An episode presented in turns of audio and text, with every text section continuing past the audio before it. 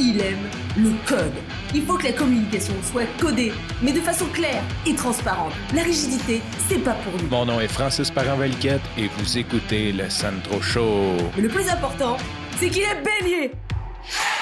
Hey, bonjour à toi, j'espère que tu vas bien. De mon côté, ça va super bien.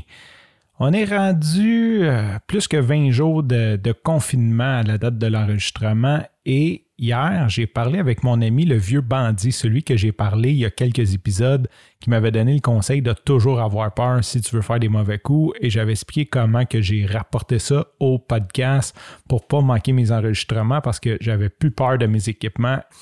Donc hier, je parle à mon chum un petit peu, je veux savoir un peu comment il va. Et là, euh, il me dit, on parlait un peu du COVID et il est vraiment très, très, très renseigné là-dessus. Ça, c'est drôle parce que je parle avec bien des gens éduqués qui ont de l'air à pas trop comprendre ce qui se passe, c'est-à-dire toutes sortes de, trucs un peu nono. Et lui a vraiment pris le temps de bien se documenter, comprendre les courbes, comprendre comment que le virus se propage. Bref, un gars tellement intelligent. Et là, il me dit, il me dit en joke, il dit, le COVID, là, il dit, c'est comme un mauvais coup. Il dit c'est simple, il dit arrête pas de donner plein d'instructions.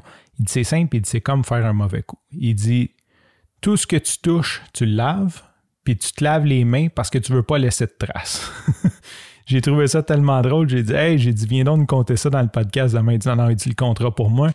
Fait qu'évidemment, il n'a pas eu le goût de venir enregistrer. Ceci dit, je trouve que c'est le meilleur conseil. Le COVID, c'est comme faire un mauvais coup. On ne veut pas laisser nos empreintes digitales nulle part, point à la ligne. C'est aussi simple que ça. Sur ce, je te remercie pour ton écoute. Je te dis à demain et bye bye.